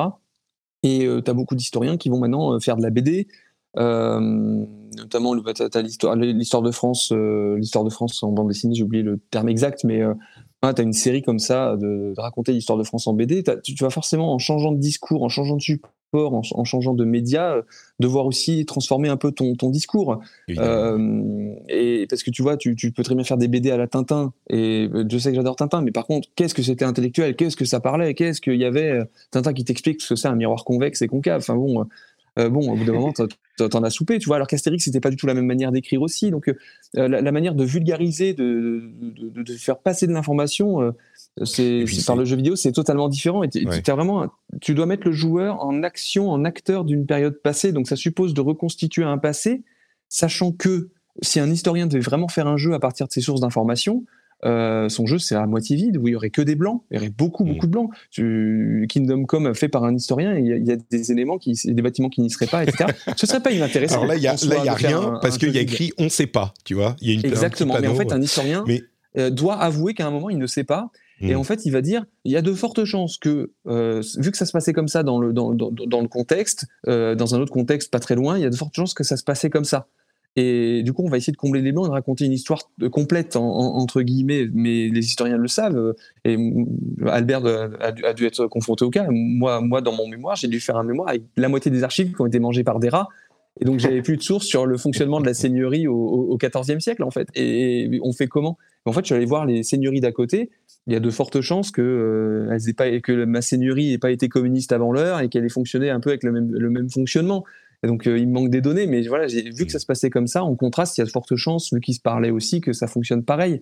Donc, d'où l'importance d'avoir de, de, des consultants historiens, de, savoir aussi s'informer soi-même. Hein. Il y a des, game designers qui ont des, bases de recherche et euh, je pense Johan Rousseau, par exemple, c'est une des, rares game directors et game designers qui m'a dit bah, Moi, je suis allé sur Gallica, je suis allé à la BNF. première fois qu'on me parle de ça, enfin, euh, avec ces mots-là, sans que ce soit moi qui souffle l'idée, en fait. Et l'industrie est aussi assez jeune, en réalité. Hein, euh, le jeu vidéo. D'autant plus le jeu vidéo vraiment photoréaliste et enfin voilà avec une, un nombre d'outils vraiment largement accessible à tous, etc. Tout le monde peut faire son petit jeu dans son coin. Voilà, c'est aussi une industrie qui, qui, rentre dans sa phase de maturité et maintenant on va plus avoir forcément des jeux AAA qui vont faire des millions et des millions, on va peut-être avoir moins des jeux AA voire triple I qui vont euh, aborder des sujets plus, euh, plus, plus délicats, des sujets moins ambitieux, faire des jeux voilà sur 6 km qui me donnent comme délivrance, c'est 6 km hein, c'est pas euh, c'est pas ouf hein, comme comme comme géographie hein. c'est pas la carte de GTA. Hein. C'est ça. mais surtout, il y a. Entre parenthèses. Attends, juste, une seconde, juste pour dire, Jeanne Rousseau, qui est la CEO de Spiders, euh, mm. développeur de Gridfall, juste pour préciser pour les gens qui ne savent pas, qui a d'ailleurs euh, déjà participé à l'émission, donc euh, petit, petite famille. Euh, et, c'est marrant que tu évoques Tintin aussi, parce que je pense qu'aujourd'hui, on porte un regard sur la manière dont Tintin représente l'histoire, euh, un regard qui est assez différent de euh, celui qu'on portait au moment de la publication des, des volumes en question. Donc, c'était intéressant que tu évoques ça. On va, aussi parler en une seconde de ces Discovery Tours, parce que je pense que beaucoup de gens se posent la question. Et puis on passera à la dernière partie et, on parlera de la manière dont les développeurs, euh, bah, justement, font cette partie du travail qui est, qui est, importante pour les jeux dans un contexte historique. Mais bien sûr, je, je n'oublie pas que Albert voulait ajouter quelque chose, donc je te redonne la parole tout de suite. Bah, c'est bah, justement sur Tintin et tout ça. En fait, c'est intéressant parce que le ce que mentionnait William justement sur le les consultants historiques, c'est marrant de voir comme comme il le dit, l'industrie est encore assez jeune par rapport à toutes ces questions, mais on voit déjà des évolutions. C'est-à-dire que que ce soit pour d'ailleurs, euh, Ubisoft Montréal ou euh, Warhorse Studio, donc qui est le développeur de Kingdom Come Deliverance, j'ai remarqué qu'il y avait le même schéma, c'est-à-dire que au début la plupart des, des, développeurs, ça leur casse un peu les pieds de genre de dire ah ouais mais ah, celui-là on peut pas le mettre parce que genre c'est pas à la, à la bonne époque en fait. Euh, ils demandent à la consultante euh, est-ce que on peut mettre ce casque? Bah non, il est quand même euh, un siècle plus tard donc c'est compliqué et tout ça. Au début ça leur casse un peu les pieds et ensuite il y a, le, il y a la phase d'après. Immédiatement après, ils se prennent soudain totalement au jeu c'est-à-dire qu'ils ils ont d'énormes, enfin, ils ont d'énormes engueulades parce qu'ils sont en train de se demander euh, est-ce que euh, on s'agenouille de tel ou tel côté. c'est ça, mais j'avais entendu cette histoire.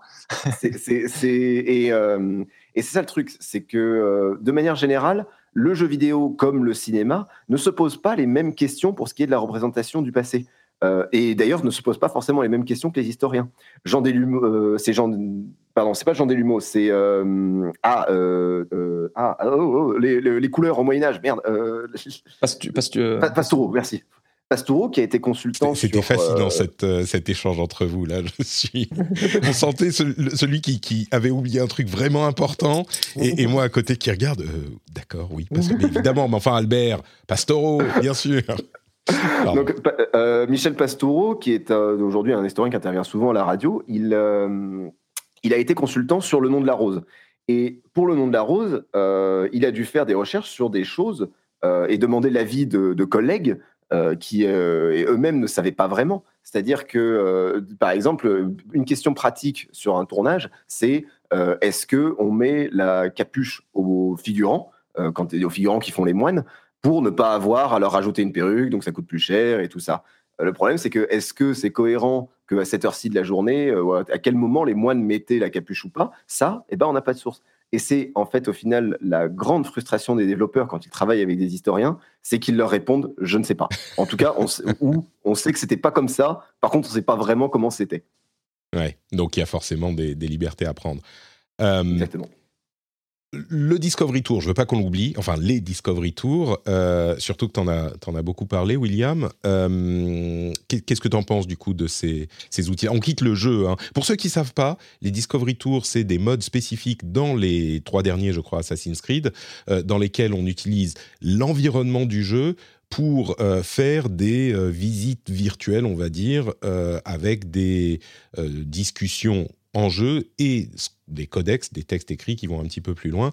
Donc le but est vraiment éducatif. oui, l'objectif à l'origine, le premier Discovery Tour est sorti avec Origins. L'équipe de, recherche qu'Ubisoft a s'est dit c'est quand même bête qu'on ait toute cette base de données parce qu'ils ont vraiment euh, un outil qui s'appelle le WTF, où euh, c'est une sorte de Wikipédia interne où en fait il y a des conférences, des docs euh, d'archives récupérés, des en fait c'est une bible historique entre guillemets et documentaire sur la, période qu'ils sont en train de traiter pour que les artistes, les narrative designers et toutes, les personnes qui bossent sur le jeu euh, les level designers, sound designers, etc., euh, puissent piocher et n'aient pas à faire leur, faire propre recherche et qui trouvent assez facilement bah, si je dois mettre un vase, à quoi il doit ressembler, etc. Et ils se sont dit, toute cette base de données, en fait, elle est, on la distille un peu, tant, voilà, on met un peu, on met un peu de codex, on met un peu de, voilà, quelques trucs euh, qui apparaissent, qui pop quand on visite un bâtiment ou quand on croise un personnage. Mais le, souvent, ça cassait voilà, le rythme du jeu et, euh, et les gens, au bout d'un moment, les lisaient plus. Et puis avec Unity, c'était un peu perdu parce que les, les, notices étaient écrites par les personnages du jeu. Du coup, ça mélangeait histoire et complotisme. C'était un peu, un, peu, un peu chelou, un peu difficile à comprendre. Du coup, ils se sont dit, bah, en fait, on va tenter un truc, on va voilà, réutiliser le moteur du jeu, le monde du jeu, on va enlever tout le, tout le côté euh, armes, meurtres, etc. Et on va pouvoir. Euh, et on va géolocaliser en fait des infos, des documents avec l'autorisation des musées, etc et on va lier certaines informations par des visites. Donc le premier Discovery Tour était vraiment en mode euh, musée virtuel avec des visites guidées. Dans le deuxième, euh, dans la Grèce antique, ils avaient gardé le même système mais rajouté euh, des, points à visiter, à découvrir. Donc ça poussait vraiment à l'exploration de la Grèce antique. Et dans le troisième, bah, ils ont changé totalement de, quasi pas totalement, mais beaucoup de braquets. Et ils se sont dit, après avoir consulté plusieurs enseignants, dont, moi, euh, qu'il faudrait rajouter du narratif, rajouter du gameplay, rajouter des choses à faire. Et donc en fait, c'est plus des visites guidées, on n'a plus, euh, suit plus un audio guide, on est un personnage dans l'univers. Et en fait, c'est une succession de quêtes. Donc, soit on joue un marchand viking, soit, euh, enfin nordique, soit on joue un moine, soit on joue le roi Alfred, euh, le roi Alfred d'Angleterre. Ah, carrément. Et, on va voilà, on va euh, côtoyer des personnages. Alors c'est très blabla quand même. Il y a beaucoup de, textes et euh, il y a peu de cheminement et de voilà. Pour moi, ça va pas assez loin. La vidéo est en train d'être écrite. Je, devais la faire il y a longtemps, mais j'ai manqué de temps. Je devais, je devais faire court, c'est dommage. Mais voilà, donc il y avait cette volonté de faire passer de l'info historique et ils, sont encore en train de se chercher sur quelle est la meilleure manière de le faire? Est-ce que c'est euh, méthode académique? Est-ce que c'est mode musée? Est-ce que c'est en mode plutôt euh, game design?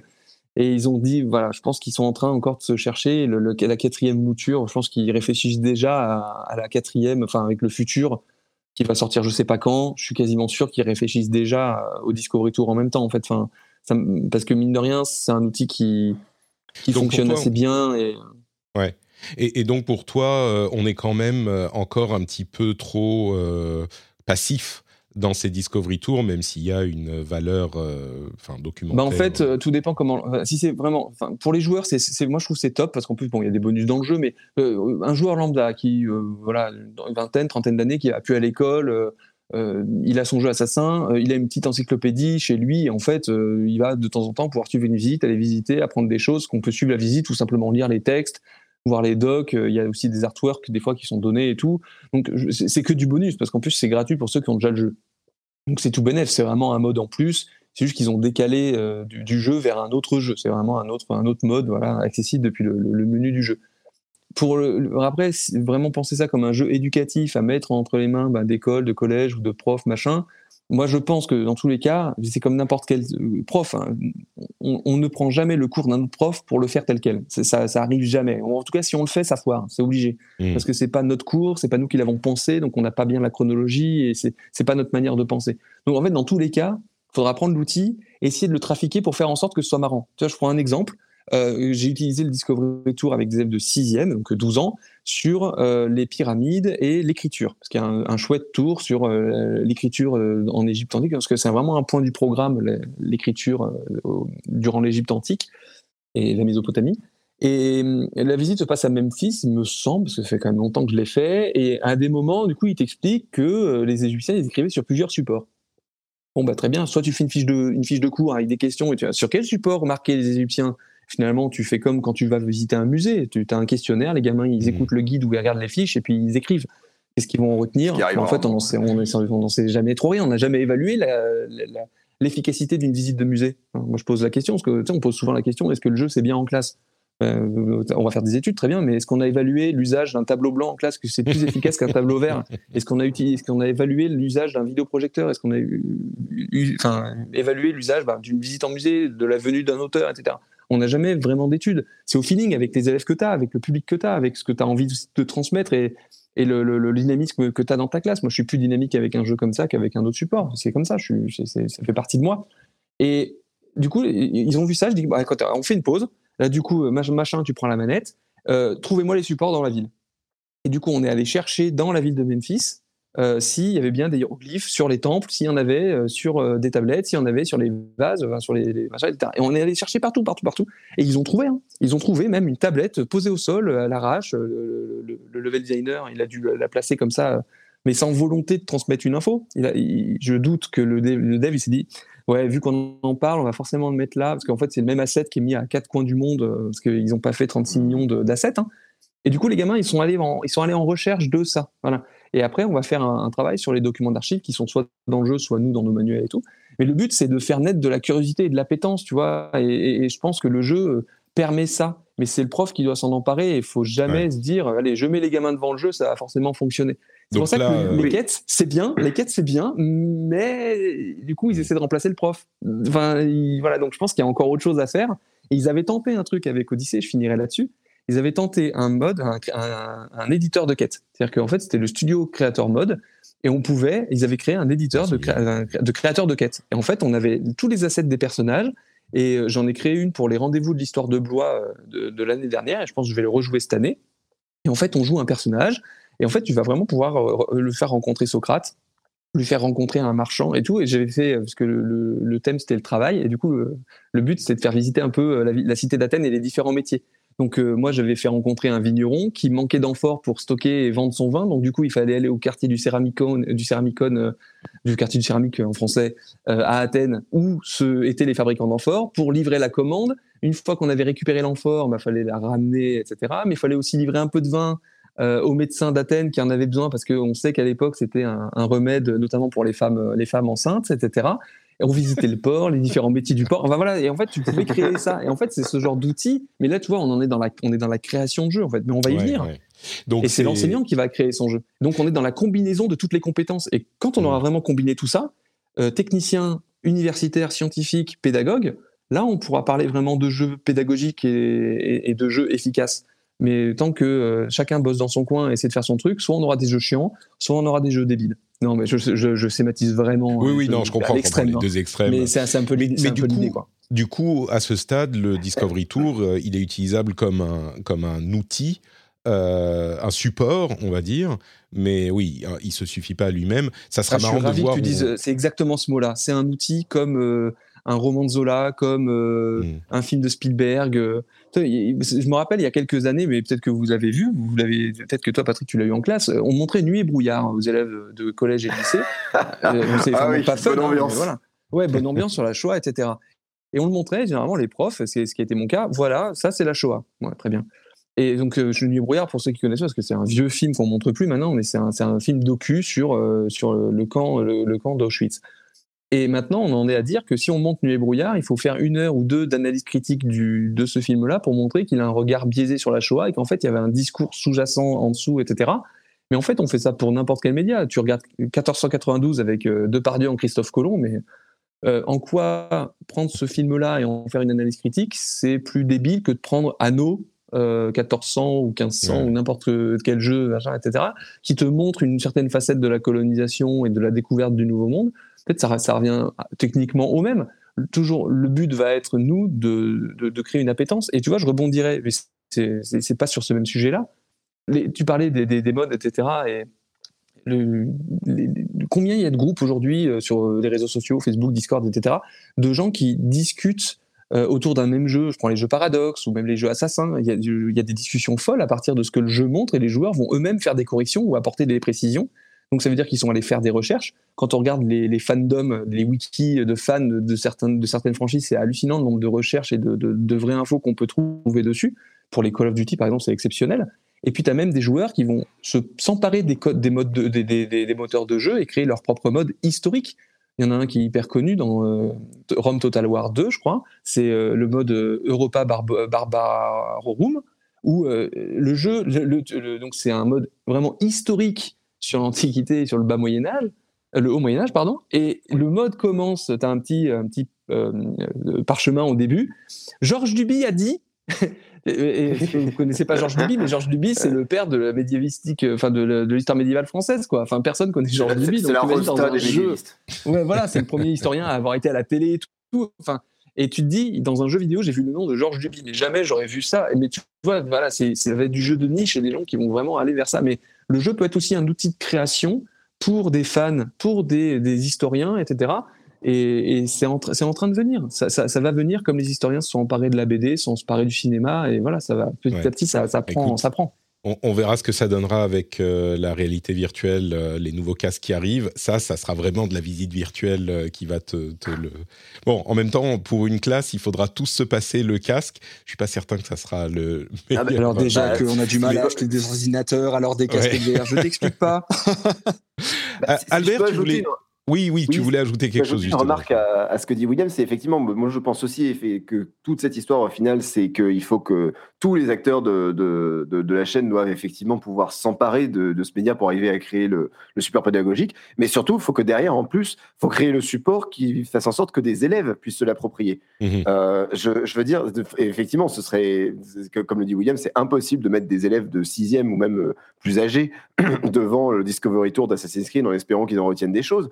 Parce que c'est déjà, en soi, jouer aux jeux vidéo, c'est déjà des compétences à prendre. Il y en a plein, ils sont pas, ils sont pas familiers avec les contrôles d'un, d'un, d'un jeu en mode euh, à la troisième personne comme ah ça. Oui, ça existe, ou, euh, justement. Des, des, des bah, enfants attends, qui sont euh... pas, l'habitude de, de, ce genre de contrôle? Oh, attends, il y, y, y, a plein de gamins, ils sont pas fichus de savoir ce que c'est un lien. Hein. D'accord. Ok. Donc, bon, là, il y a eu un autre travail d'éducation à faire alors peut-être. Euh, non mais c'est ça le truc, c'est que je trouve que c'est un. Je, je, je, je, suis au courant de ces théories. Non, mais c'est il y a un aspect euh, apprentissage de la manette, etc. Mais de la même manière qu'il y a l'apprentissage du maniement du stylo et du maniement de la langue, en fait. Donc moi, je trouve que c'est un faux problème parce qu'en fait, peu importe l'outil qu'on va utiliser, quand ça va être un nouvel outil, on va forcément perdre une heure, deux heures à manipuler l'outil. Quand tu fais apprendre à des gamins à, à écrire sur un traitement de texte, euh, ils vont d'abord apprendre, enfin, ils vont d'abord galérer une heure à se connecter sur l'ordinateur parce qu'ils ont du mal avec leur code, etc. Donc, tu vas forcément perdre du temps là-dessus. Mais c'est du temps euh, perdu pour autre chose. Et, euh, parce qu'une fois qu'ils auront maîtrisé ça, ils pourront accéder à d'autres choses. Donc, euh, je ne sais pas si ça prend qu'une heure d'apprendre à maîtriser la manette, hein, mais. Enfin, oui, non, moi, ça m'a pris plus longtemps. Mais... Tour, il y a, le Discovery Tour, il y a moins de contrôle qu'un ouais, ouais, qu Battlefield. mais tu vois, le fait que, par exemple, je prends un exemple, j'ai fait Battlefield 1 avec des élèves de 3 le fait qu'ils maîtrisent pas la manette, bah, en fait, moi, ça m'a été un grand service parce que, euh, au final, un joueur qui joue à la guerre en ne maîtrisant pas la manette, ça revient au même qu'un soldat, attention, toute proportion gardée, qu'un soldat novice qui n'a pas eu de formation militaire et qu'on envoie mmh. à la bataille avec un fusil alors qu'il sait pas comment il fonctionne, comment le recharger ouais. ou ce genre de choses. Non, et, et encore une fois, c'est pas parce que c'est pareil, mais moi, je m'en suis servi pour euh, évoquer cette réalité-là, en fait. Tu vois ce que je veux dire? Je comprends, oui. oui, oui tu rebondis euh... et tu l'utilises pour. Voilà. Euh, ouais. Mais, mais vas-y, finis Albert quand même, parce. À l'école, c'est le prof. À l'école, c'est le prof. Ouais. Mmh. Bah, enfin après voilà. Après moi je, je, évidemment moi, en plus je suis suis pas dans la position du prof. Donc effectivement j'imagine que quel que soit euh, en plus je veux dire William je sais que tu as énormément de capacité à rebondir justement sur ces sur, ce genre de, de, cas. Mais euh, ouais le, je, pense que de manière générale on peut pas apprendre comme on peut pas utiliser un, un support comme un film euh, directement comme ça sans aucun euh, sans sans aucun prérequis euh, le jeu on n'apprend pas seulement l'histoire, on apprend aussi à, à se servir d'un jeu vidéo et donc ou en tout cas à, jouer à un jeu vidéo. Et donc euh, il y a aussi cette composante à prendre en compte quoi. Si jamais justement on essaie de supprimer ce côté très euh, ludique, euh, bah, autant leur filer tout de suite les fiches pédagogiques qu'il y a dans le codex de Kingdom Come. Quoi. Ouais, ouais, c'est, bah, c'est, c'est pas évident de trouver l'équilibre justement entre ces deux extrêmes, le, l'aspect vraiment jeu vidéo et puis l'aspect vraiment euh, éducatif il y a quelque chose peut-être à faire, mais. Euh, là, on a beaucoup parlé d'école, mais tu vois, moi, je suis vraiment dans l'éducation aussi, enfin, pour l'éducation populaire et penser aussi aux gens qui vont quitter l'école, tu vois. Enfin, moi, en fin de troisième, tu as 40% des élèves qui vont pas aller en seconde. Hein. Donc, euh, mm. il y a eu aussi une grande partie de la population. Et, enfin, l'éducation, ça se fait tout au long de la vie, si tu veux. Et je pense qu'il y a aussi beaucoup de travail à faire avec euh, des personnes qui ont quitté l'école assez tôt ou des gens qui euh, n'étaient pas très attentifs ou etc. Et c'est Laurent tu parles de moi enfin euh, moi j'étais j'étais pas attentif mais enfin quand même. C'est Laurent c'est Laurent Turcot qui a été consultant sur sur Unity mais qui a assis sa, chaîne d'histoire de Vulga.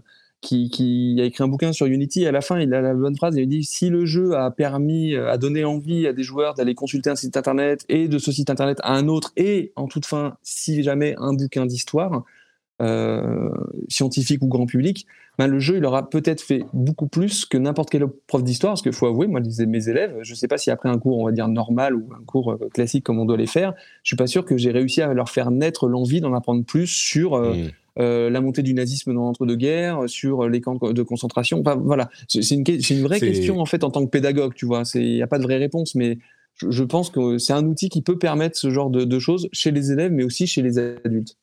C'est marrant parce que euh, moi, je, je, suis, je fais partie des gens qui étaient dans la vague jeux vidéo et manga euh, dans les années 90. Et, et c'est vrai que j'ai commencé avec les dessins animés et les jeux euh, Nintendo. Et au final, j'ai fini par aller à l'université pour apprendre ce qu'était le Japon et à vivre au Japon et à en faire une sorte de d'immense partie de ma vie. Et c'est, ça a commencé avec euh, les Chevaliers du Zodiaque qui, qui, se battent contre Bien les Chevaliers d'Or. Mais vois. Euh, tu vois, là, dans, dans, le collège, j'ai un atelier de création de jeux, de jeux de pistes géolocalisés. Et je m'en sers pour euh, faire écrire des petits jeux de pistes sur l'histoire de la ville de, de Thiers où je bosse. Et du coup, les gamins, il faut qu'ils fassent des recherches sur l'histoire de la ville. Ensuite, qu'ils inventent vraiment une histoire pour faire jouer les joueurs, des énigmes en rapport avec le patrimoine ou avec les personnages historiques. Et l'année dernière, j'avais une élève euh, qui avait été extrêmement douée en dessin. Elle passait plus de temps à dessiner sur son cahier d'histoire qu'à m'écouter. Et là, dans cet atelier-là, du coup, elle a, fait des recherches sur le personnage qui était dans, le jeu, qui était Georges Sand. Et du coup, elle, a fait trois sprites de Georges Sand, une contente, une mécontente et une joyeuse.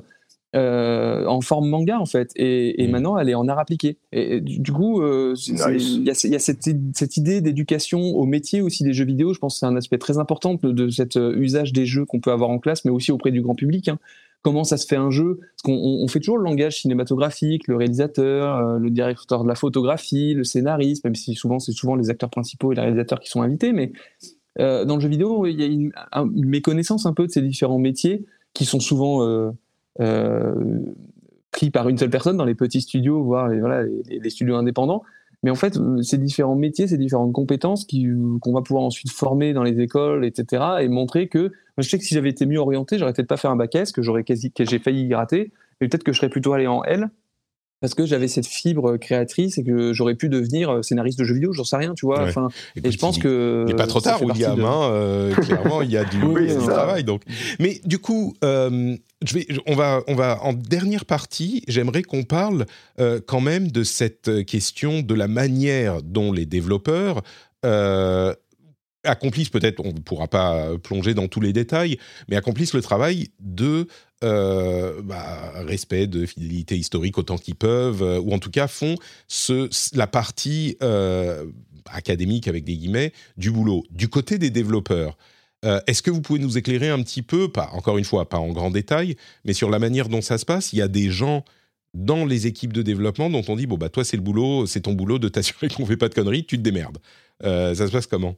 Peut-être que William, encore, tu as. Ou je ne sais pas si Albert, toi, tu as une maîtrise bah, cette question, mais de ce que, en tout cas, de ce, de ce que j'avais expliqué tout à l'heure, c'est que y a, la plupart du temps, c'est pas leur métier d'être historien, et donc euh, c'est pas des questions qui vont venir euh, naturellement. Au début, ça a même tendance à entraver pas seulement les objectifs de développement, mais les objectifs de manière générale de, de, de, l'éditeur. C'est-à-dire que euh, de manière générale, l'histoire est un bon argument marketing, mais ce qui est aussi un bon argument marketing, c'est la baston, le fait d'être un assassin, c'est le fait de, c'est c'est ça aussi. Il y a des objectifs qui doivent euh, concorder et euh, qui forcément euh, ne, sont orientent forcément le discours ou même le gameplay et forcément vont obliger des incartades avec, mmh. avec l'histoire. Et ça, ça, ça, embête pas mal les développeurs. Mais c'est pour ça notamment que euh, euh, ils sont en permanence dans un processus de négociation avec leur consultant historique ou avec la personne qui est en charge de s'assurer de la, de, de, de, la fidélité à l'histoire,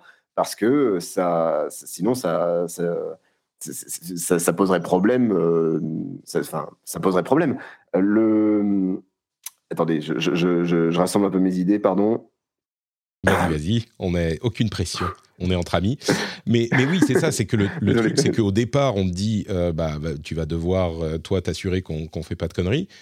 Et si tu es trop fidèle, si, enfin, c'est ce dont on parle depuis tout à l'heure, si tu essayes tout à coup d'être euh, le l'agent de sécurité de, de la fidélité historique, euh, bah, tu peux plus faire un jeu. Donc forcément, il faut que tu fasses des compromis. Ouais. Mais encore une fois, ça dépend, parce que tu prends euh, les premiers Kriegspiel ou les, les, premiers Wargames dans les années 80, euh, vraiment les jeux qui simulent les, les, les, batailles, etc.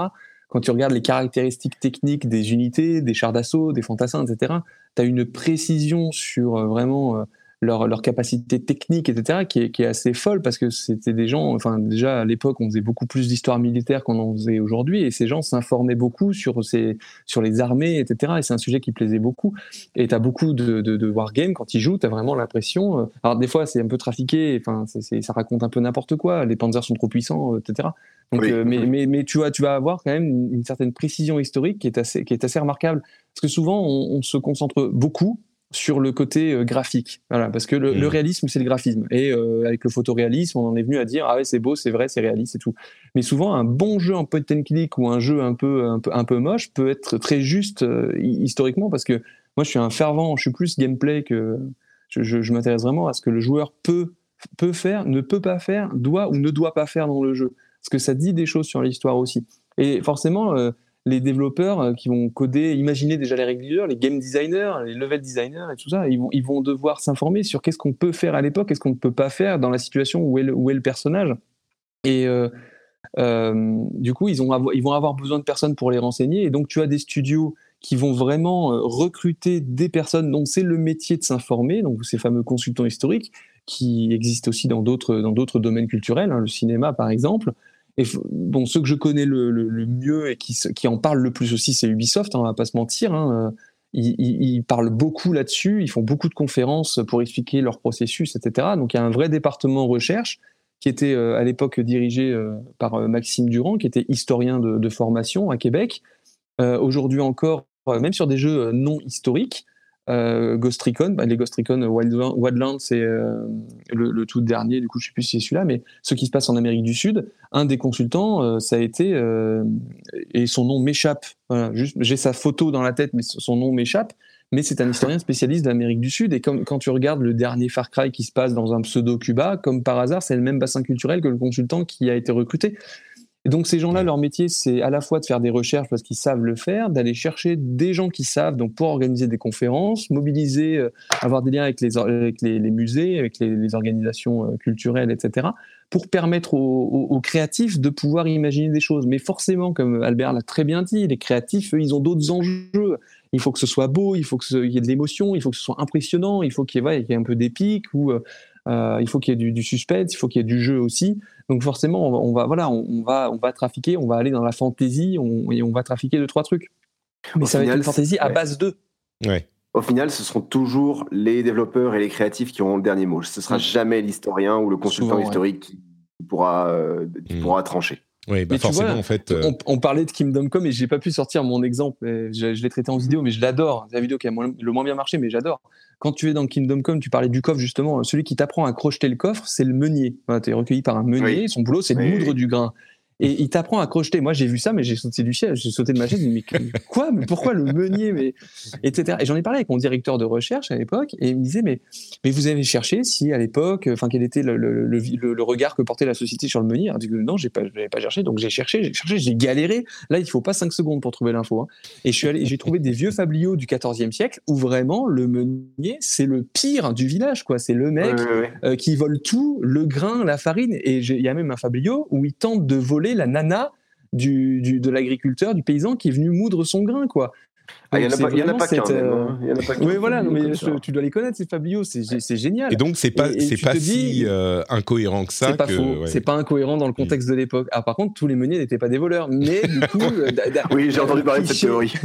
le cliché de l'époque, c'était ça, et je trouve ça Ouais. intéressant. Enfin, moi, ce qui m'intéresse, c'est de voir que est-ce qu'ils ont vraiment consulté ces Fabio J'en sais rien, j'ai pas pu euh, contacter l'équipe. Mais moi, ce qui me fait marrer, c'est de dire c'est une réalité du Moyen Âge qu'ils ont essayé de transcrire dans un, dans un truc de gameplay. Et au final, le joueur, il a eu la- sans doute ou pas la même question que moi. C'est mais les meuniers, ils, ils étaient vraiment des voleurs. Ils étaient vraiment un réseau de receleurs, machin. C'était pas un réseau si développé et construit que ça, mais ça fait partie de l'imaginaire du Moyen Âge. Le seul truc qui va manquer dans le jeu, c'est quelqu'un pour dire, vous voyez ça, c'est vrai. Ouais, Et ça qui. du coup, euh, le joueur, il va devoir s'informer et va Ouais. Devoir confirmer cette information et en fait de passer de l'information au savoir. Et il a besoin de, de quelqu'un pour lui pour confirmer ça. D'où l'intérêt de s'abonner à ma chaîne YouTube euh, ou au compte Twitter hein, d'Albert évidemment. Je pense que c'est la meilleure conclusion euh, qu'on pouvait faire possiblement à cette émission. Euh, allez vous abonner à Histoire en jeu. Euh, allez sur Twitter pour suivre Albert. Euh, merci beaucoup à tous les deux. C'était absolument passionnant. J'ai l'impression d'avoir appris beaucoup de choses sur euh, tout ce que je ne comprends pas et de mieux savoir pourquoi je ne sais pas. Et ça, c'est déjà le début de quelque chose. Donc un grand, grand merci à, tous les deux. Avant de se quitter, euh, bah encore une fois, peut-être euh, l'occasion pour vous de nous dire où on peut vous retrouver. Je vais commencer par Albert. Euh, le, le compte Euh, Twitter, tu nous rappelles ce Le, le compte Twitter, donc Albert Devanve, at Rélinus avec deux S, et euh, la chaîne euh, Twitch euh, Albert Devanve. Alors voilà, le truc, c'est qu'effectivement, bah, je- euh, contrairement à William, je n'arrive pas du tout à gérer mon emploi du temps et donc j'ai énormément de mal à, être régulier sur ces, réseaux. Mais euh, ce qui est sûr, c'est que toutes les deux semaines à peu près, je fais justement une revue d'actu euh, de, la recherche et aussi de la vulgarisation au niveau de l'histoire médiévale. Et euh, ça permet au passage d'évoquer beaucoup de jeux qui vont sortir, beaucoup de, en, en rapport avec le Moyen Âge, euh, en tout cas beaucoup de jeux qui vont sortir et beaucoup de, beaucoup de thèmes historiques qui tentent d'être traités par la recherche en ce moment. Et euh, ça me tenait à cœur de faire ça depuis un moment et j'essaie au moins de m'en tenir à une fois toutes les deux semaines. Eh ben écoute, euh, on espère que tu vas pouvoir continuer euh, et que ton, Covid ne va pas te- t'en empêcher. Euh, William, où es-tu? Qui Oui, bah, déjà, vraiment, abonnez-vous à son compte Twitter, c'est Phil, c'est vraiment une merveille. Et pour moi, du coup, euh, bah, je suis présent sur euh, YouTube principalement. Euh, je, me suis, je viens de me lancer sur TikTok pour les plus jeunes d'entre vous. Ah oui, si oh, ils sont- vous alors les. TikToks sont super. Merci. Euh, donc, je tente le format court sur YouTube et TikTok, mais ça marche mieux sur TikTok. Euh, je suis aussi sur Twitch, euh, Histoire en jeu, euh, avec une petite pause en ce moment, parce que voilà, c'était compliqué avec le, le boulot, mais d'ici la rentrée, il y aura un rythme plus régulier et, et de nouveaux formats d'émissions. Et les réseaux sociaux, Instagram, Facebook ou Twitter, pour être tenu un peu au courant des, différentes infos, euh, même si je parle euh, assez peu sur Twitter. euh, je préfère, je préfère les autres. Mais euh, donc, ce sera avec- plaisir de, de vous accueillir. Il y a un Discord qui est pas encore trop vivant, mais euh, que, j'essaye de, de- d'animer le- le plus possible. Eh bien, écoute, euh, le lien sera, enfin, le lien vers le compte Twitter sera dans les notes de l'émission. Ça sera le cas pour Albert aussi. Donc, euh, à partir de là, vous pourrez, vous pourrez retrouver tout le reste. Exactement. Donc, allez voir YouTube, TikTok, Twitch euh, des, de, nos deux, de nos deux camarades.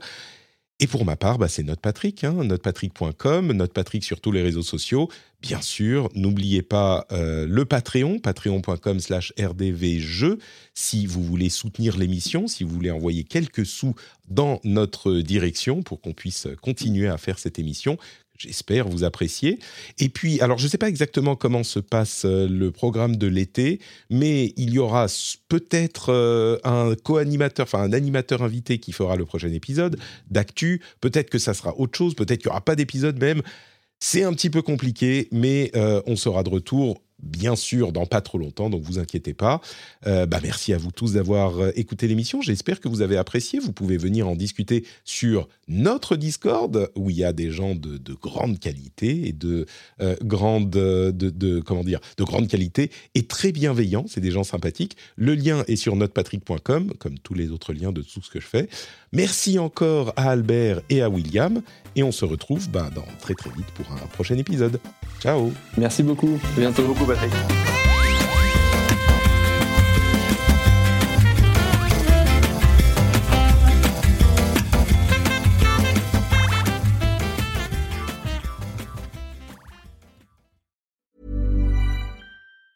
Hi, I'm Dori Shafrir. And I'm Kate Spencer. And we are the hosts of Forever 35. And today, we're talking about Club Med, the best all inclusive getaway for families. Today, Club Med has nearly 70 resorts worldwide, from beachside resorts in the Caribbean and Mexico to magical locations in the Maldives and Morocco to ski resorts in the mountains from Canada to the Alps. Between their all inclusive family programming, wellness offerings, land and water sports, and their French heritage inspired food and drink offerings, Club Med is the best way to elevate your family getaway, no matter which location you're at. To learn more, visit clubmed.us.